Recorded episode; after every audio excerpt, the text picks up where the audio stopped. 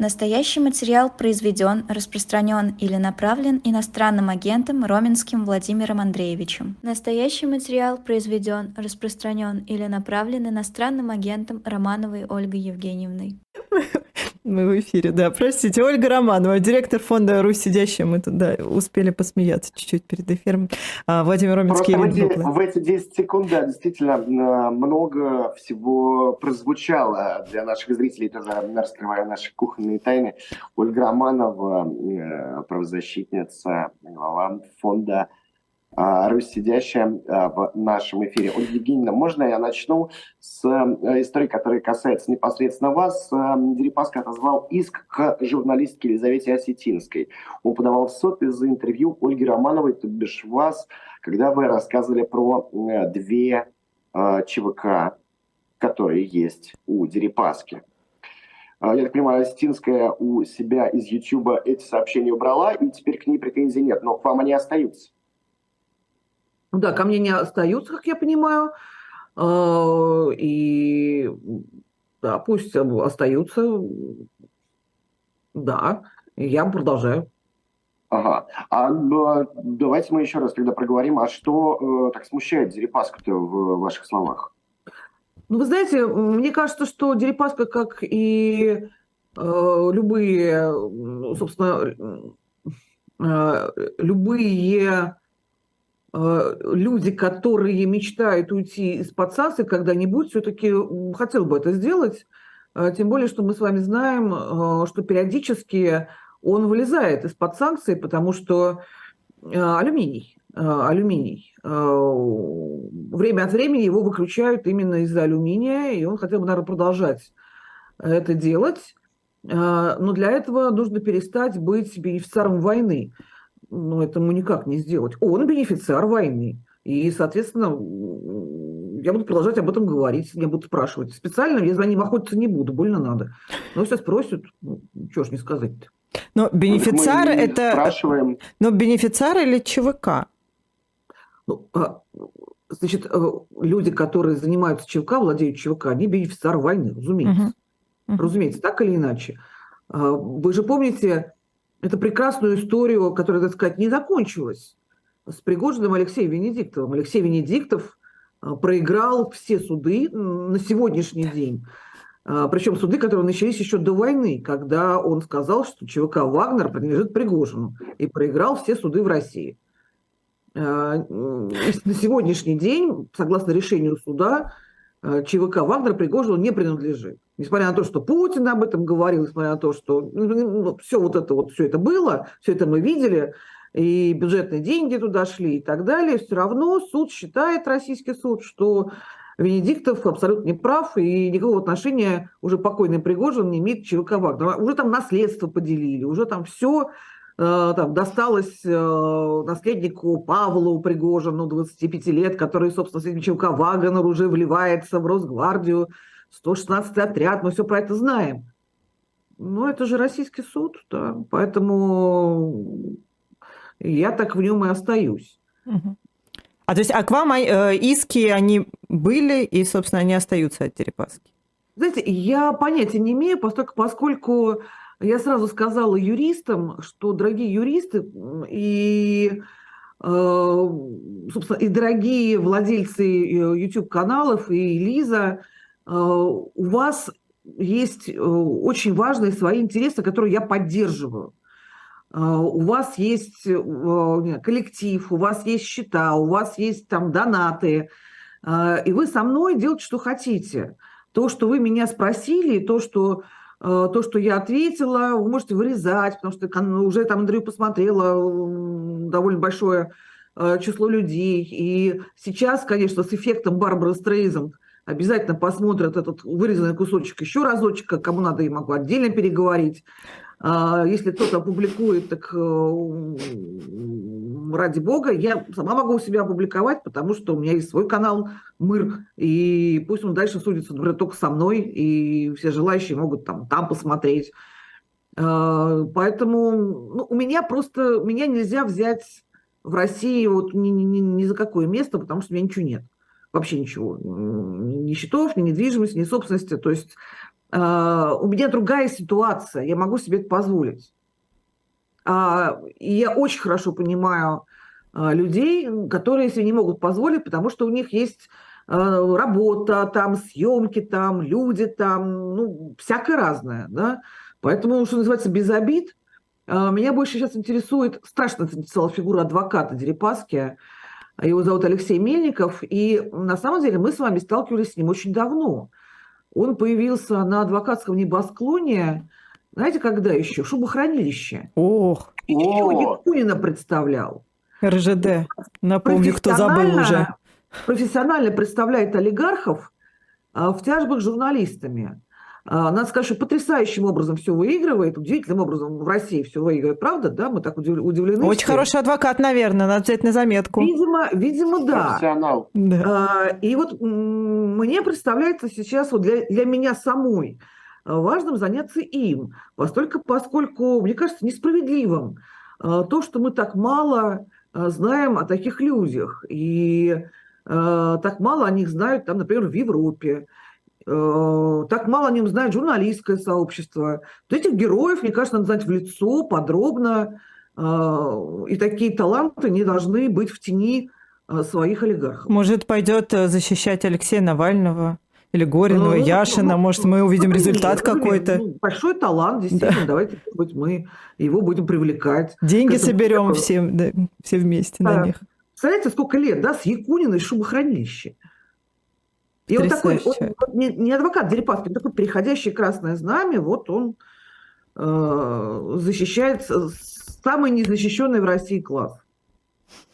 Ольга от самых а... ужасных людей, от нас. От, от самых опасных, ну, конечно, я бы вторая, сказал. Вторая древнейшая, это все помним. А, расскажите, а какие функции на фронте выполняют э, ЧВК Дерипаски? А, ну, вы знаете, как я понимаю, сейчас ЧВК «Редут», он полностью ушел под э, ГРУ, э, но были же э, расследования, я, кстати говоря, не знаю, подал ли Олег Дерипаска э, на наших коллег э, из важных историй, из других медиа, которые э, очень много уже там после меня занимались э, деятельностью именно ЧВК «Редут». Там было очень любопытно э, объявление о наборе ЧВК «Редут» шли к офисам э, Русала по стране, и даже телефоны были русаловские. Э, сейчас, насколько я знаю, вот эти вот вещи после Пригожина, после бунта Пригожина, они так потихонечку все-таки отходят к не к даже самым проверенным участникам, все-таки Дерипаска по-любому, хоть и государственник большой, но частный человек – и сейчас очень многие ЧВК уходят, ну, практически все ЧВК подписали контракт с Минобороны. Значит, э, ЧВК «Редут» очень плотно связан сейчас и с Юнусбеком Евкуровым, и он замечен был в Африке. И, как я понимаю, сейчас все-таки он полностью э, курируется ГРУ, особенно в Африке. Угу. А, можно я про дальше, да, Володь, про уголовные да. дела? Да, про а, Алексея Горинова хочу вас спросить. Вчера мы увидели, вчера появилась новость о том, что на него завели новое уголовное дело, что он там а, якобы какие-то неправильные разговоры ведет с сокамерниками об Азове и там подрывы Крымского моста. Неправильные разговоры и это склонение к террористической деятельности. Ну, я назвала это, как ты понимаешь, да, сарказмом неправильные разговоры. Насколько вообще это часто, частая история? И, э, то есть, это как, как, как это происходит вообще? Сокамерники стучат или это слышат и как-то пишут донос? Или как это вообще это происходит? подосланные люди? Да. Вы знаете, очень важным был день 2 э, сентября этого года. Вот два с половиной месяца назад это был действительно важнейший день, когда Э, Азата Мифтахова, нашего, э, собственно, одного из первых политзаключенных, фигурантов. Математика. Это московское дело, да, московское угу. дело, математика. Когда он не смог выйти из э, тюрьмы по окончанию срока, что называется, по звонку, его все встречали, и его тут же забрали назад, как только он сделал шаг на свободу, ровно по тем же лекалам, по тому же делу. Смотрел телевизор вместе со своими, так сказать, коллегами по несчастью, и отпустил там вот какой-то комментарий. Соответственно, он продолжает сидеть, там обвинения. Я так полагаю, что по этому лекалу сейчас пошли по всем. Просто пошли по всем на всякий случай и будут идти по тем, у кого будут заканчиваются сроки. Знаете, я внимательно слежу за всеми, у кого заканчиваются сроки, и мне не хочется называть имена вслух, потому что он вдруг кого-то пропустит. Угу. А чё, чего наводить-то? А, но у нас э, есть несколько выходов ближайших. И, ну, пока, пока тихо, пока тихо. Поэтому пока промолчу. Но уж на случае с э, Гориновым очень похоже, что оттачивают, оттачивают метод э, Азата Мифтахова. Совершенно все равно, э, говорит человек что-нибудь или не говорит. Понимаете, с тех пор, как э, во ФСИНе главной службой стала оперская служба, оперативники, это на самом деле огромное зло, огромное зло. Отсюда же и пытки. А, пытки ровно от того, что главной службой в ОСИН стала не, не та служба, которая связана с исправлением, а не образовательная, не медицинская, не помощь там психологическая или даже психиатрическая, там не трудотерапии, там ничего, а вот именно опера. А, мы с вами знаем прекрасно, что такое разработчик. Разработчик, да, это такой же заключенный, как и все остальные, только он пользуется некоторыми привилегиями, довольно значительными привилегиями, и если человека сажают там в пресс-хату или э, определяют в барак к разработчику, мы понимаем, что будут пытки. Потому что разработчик имеет э, поручение от оперативных сотрудников, от оперов, э, начать прессовать, начать пытать, начать вставлять веники или швабры с тем, чтобы человек признался, взял на себя там чужие преступления, там, подписал, Э, подписал контракт, что он ну, там будет стукачествовать и так далее. Это разработчики, э, которые плоть от плоти оперские службы. И эти разработчики вам в итоге скажут все, что угодно. Или люди, которых они завербовали, стукачи, они тоже подпишут все, что угодно. Это уже было у нас много-много раз. Э, и можешь ты комментировать то, что увидел в программе «Время», то, что нам сказала прекрасная Катя Андреева. Можешь не комментировать. А, все равно найдутся люди, два, три, пять человек, которые точно слышали своими ушами. Да. Ну, Горинова ты сидеть еще э, сколько получается? Э, да, больше пяти лет, если я не ошибаюсь. Наверное, там арест где день за полтора идет. Да, совершенно верно. Ну, июля, ну, Горинов... 2 ему э, вынесли приговор. А почему тогда сейчас-то его, если еще, ну, как бы и через пять лет можно было бы что-нибудь придумать, вот тогда в нем террориста обнаружить?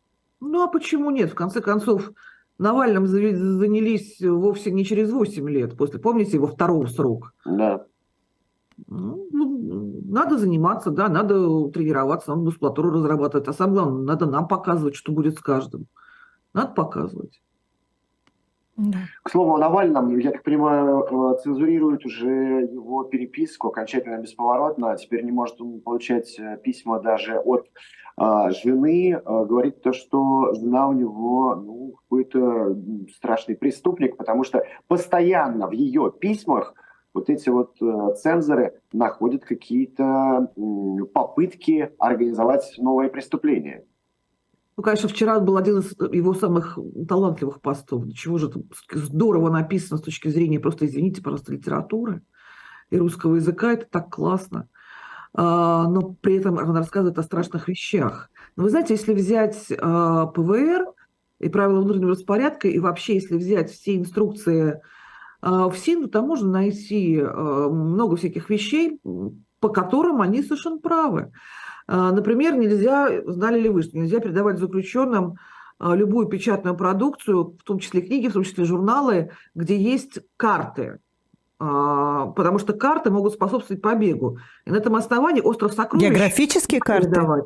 Нельзя передавать, что там есть карта острова сокровищ. Да. С помощью этих карт да, человек может... Стивенсона нельзя. Нельзя. Нельзя. Карта есть. Карта острова. Нельзя передавать книги с автографами. Потому что в этом автографе может быть зашифрованы там какие-нибудь там широта, долгота, где лежит пистолет. Придраться в связи с этим, то есть и это официально. Придраться в связи с этим к любому письму можно, конечно, запросто. Даже, собственно, про котиков. Мало ли, какие котики? Может, морские котики. Семь котиков слева, восемь по горизонтали. Наверняка это широта и долгота. То есть они действительно сидят и вот так вот вычитывают каждое письмо? Если захотят. Ну, понятно, что на, у определенных людей. И у них, Конечно, наверное, да, людей, есть еще список, да. А, разумеется. И вы знаете тоже, что ну, очень многие из э, ну, нас и наших слушателей наверняка переписываются с заключенными, потому что это нужно делать, и мы знаем, что и если мы просим это делать. Да. А, и обычно отсутствие ответа есть признак того, что письмо не пришло. Потому что чего у заключенного много, так это времени. И если вы оплатили ответ, если у заключенного есть конверт, марка, если там нет письмо, и ответа нет, значит, он не получил. Даже если э, Навальный получает полторы тысячи писем э, в месяц, например, э, мы знаем, что он всегда находил возможность отвечать. Так же, как и Илья Яшин и многие-многие другие. Если не отвечает, значит, не прошло. Да. Но какая у Навального остается вообще возможность связи с внешним миром, особенно учитывая, что прежние его адвокаты теперь тоже числе его экстремистских сообщников. Вы Всем знаете, письмо. Давным-давно Вадим Прохоров меня как-то очень сильно осек. Мы с ним вот разговаривали вдвоем, и я ему сказал, ну как вот, вот Навальный там переписывается, да, вот адвокаты, да, это очень здорово. Говорит, так, стоп, стоп, какие адвокаты? Какие адвокаты? А, голуби почтовые приносят, да, птички божьи. Говорит, ты что говоришь? Никаких адвокатов мне ничего не берут. Я подумала тогда, Вадим, Вадим Юрьевич, что-то как-то ты, мне кажется, палку перегибаешь. Ну, все же понятно, да, как это делается. А, это вот кому-то кажется, что а, сидит, я не знаю, в Вильнюсе Иван Жданов или Мария Певчих и пишут там сами э, за Навального. Ну, это, естественно, глупость. Конечно, нет. А, как, как он сейчас передает, а как он будет передавать, а, знаете, давайте... Давайте об этом помолчим. Да, да, Нет, Ну, как помолчим. Из... Давай, давайте, давайте. Эм, я, я понимаю разрыв между журналистским долгом. Мы должны. Не, не, не, нет, здесь да? я прекрасно понимаю. Есть некоторые вопросы, которые, ну вот, э, там, не знаю, э, лучше не обсуждать. Я в свое время вот ехал в, э, на выборы к Лукашенко тайными тропами, лесами и так далее. Меня, конечно, в тот же момент подмывало рассказать, как ты в газели сидишь посреди поля с выключенным светом, как э, трактором отодвигают там бетонный блок, еще что-то. Но тем самым закрыл бы этот путь многим другим. Верно. Поэтому здесь э, я вот э, печать на уста готов э, наложить. И правда, Конечно. если какие-то вопросы мы можем... Волонтеры, работающие в Белгородской области в Колотиловке. Во-первых, Колотиловку 20 месяцев скрывали. Это вот буквально недавно этот пункт Колотиловка, переход между Украиной и Россией, а, которые знали тем, кому надо, кто этим занимался всегда и занимается.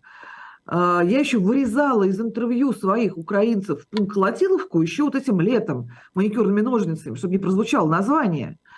А, но сейчас оно звучит, сейчас там ФСБ везде, сейчас там вот э, большие проблемы с переходом. Связаны эти вещи, то, что все стали говорить о Колотиловке, и вот там начали арестовывать э, волонтеров российских? Я думаю, да.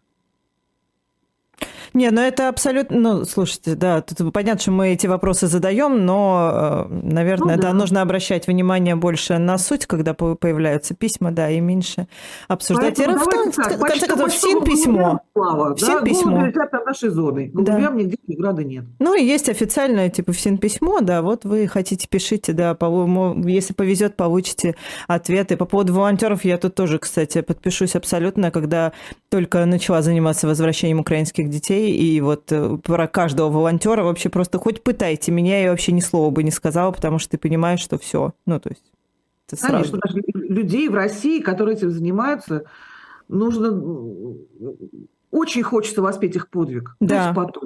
Знаете, да. потом это сделаем. Да, да. А мы сегодня начали говорить с «Идите лесом» э, час назад э, примерно про то, что продолжают вербовать заключенных. А, и мы обещали у вас да, спросить, действительно ли это так и в каких масштабах это все происходит. Вы знаете, это происходит в масштабах, э, знаете, каких-то совершенно невероятных. Вагнер Вагнер Пригожин делал это с помпой, да, красиво, извините за выражение, да, э, но всегда было, что посмотреть, послушать. Но он делал это точечно. Он летал один от зоны к зоне. Вертолет вот этот вот приземлялся, э, прилетит на три дня, там поставит всех на уши, потом заберет, там 300 человек, полетел в другую зону. И было очень удобно считать в столбик. Когда у тебя в каждой зоне и в каждом регионе есть свои информаторы в зонах, ты просто считаешь столбик по головам. Туда прилетел, сюда прилетел, столько взял, столько взял. А Минобороны, они вербуют везде и сразу. Они везде и сразу забирают э, по 20, 30, 40, 50 человек в день. 31 девушка сейчас, женщина, завербована в ИК-7 Саблина, ждут отправки туда на фронт. То есть мы... Когда... А медсестрами, то есть они у них какие-то... Снайперы. Угу. То есть при этом их не обучают ничем. А нельзя родиться снайпером. Но если равно нужны какие-то физиологические данные для того, чтобы быть снайпером. Ну, то есть, конечно, это пушечное мясо, разумеется. Ну, то есть у нас есть какие-то вот сведения от одной зоны, другая зона, третья зона, но они просто везде и сразу. И я считала тем же способом, что и с Пригожиным, так, в столбик, что медиазона тоже считает, но медиазона считает э, по э, статистике в СИН – Э, по уменьшению прибыла, убыла и так далее. И они считают погибших по, по кладбищам. А мы считаем вот по нашим информаторам. И я посчитала вот с февраля по октябрь, что они завербовали тоже не меньше 50 тысяч Минобороны. А когда СИН обнародовал свою статистику, что на сегодняшний день сидят в зонах 266 тысяч человек, а было на секундочку 420, а, на начало войны, стало понятно, что я где-то вдвое ошиблась. А, забрали-то гораздо больше, уже там под 100 уже забрали. Это Минобороны. А, и сейчас, сейчас усилился поток желающих довольно серьезно, потому что сейчас в зонах начали создавать эти столы воинского учета отдельные от военкоматов. А, приняли эту поправку. Смотрите, а, раньше Пригожин приезжал и говорил, ага, со мной, а, потому что вот сейчас тут какой-то контракт со мной. И через полгода свобода, и это да, все понимали, это было очень важно. А если вы со мной не пойдете, вас все равно забреют насильно под мобилизацию. Потом пошло Министерство обороны, и они стали говорить, давайте контракт с Минобороны, у нас, а, нет внесудебных казней, б, если не пойдете на контракт, вас все равно будут мобилизовывать. Но Министерство обороны забирает до конца войны. Это да, тоже все понимают. Да, уже, уже да. А теперь у нас столы воинского учета, и теперь у нас призыв в зонах. А, поэтому а, все это прочитали и пошли вербоваться на контракт, потому что ну хоть что-то. Все равно заберут. Все равно заберут. Все равно заберут, да, только бесплатно и бессрочно. А контракт, ну хоть там что-то как-то есть какой-то шанс, как они считают. Поэтому поток, поток усиливается. Нет, нету насильно забритых. Пока по-прежнему нету ни одного обращения. Вот за 20 месяцев войны, э, то есть были так близко обращения, были родственники, которые отбивали своих. А так, чтобы человек, который подписал контракт, один раз было, когда это в Свердловске, Свердловской области, э, парень поссорился с девушкой и подписался. Они потом помирились. Он говорит, все, я дальше не хочу.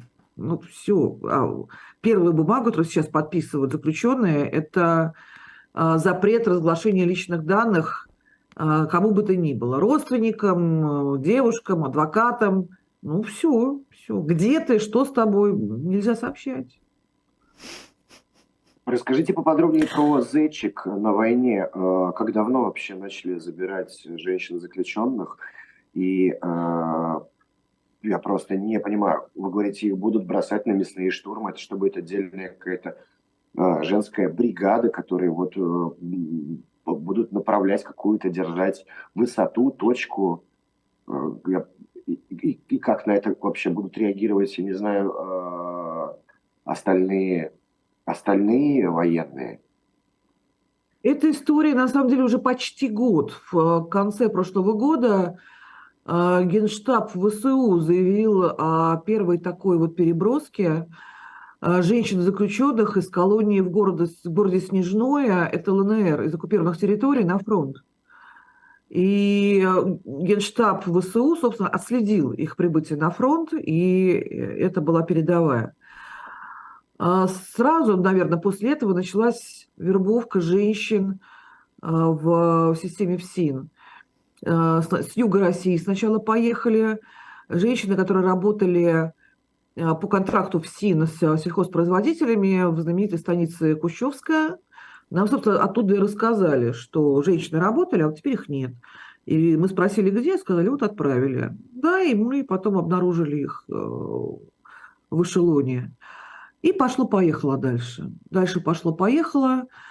А, и был этап из Липецка, вот сейчас этап из Саблина, Ленинградская область, а, в Перми. Ну, и надо сказать, что женщины, в отличие от мужчин, они очень хотят идти на фронт, очень.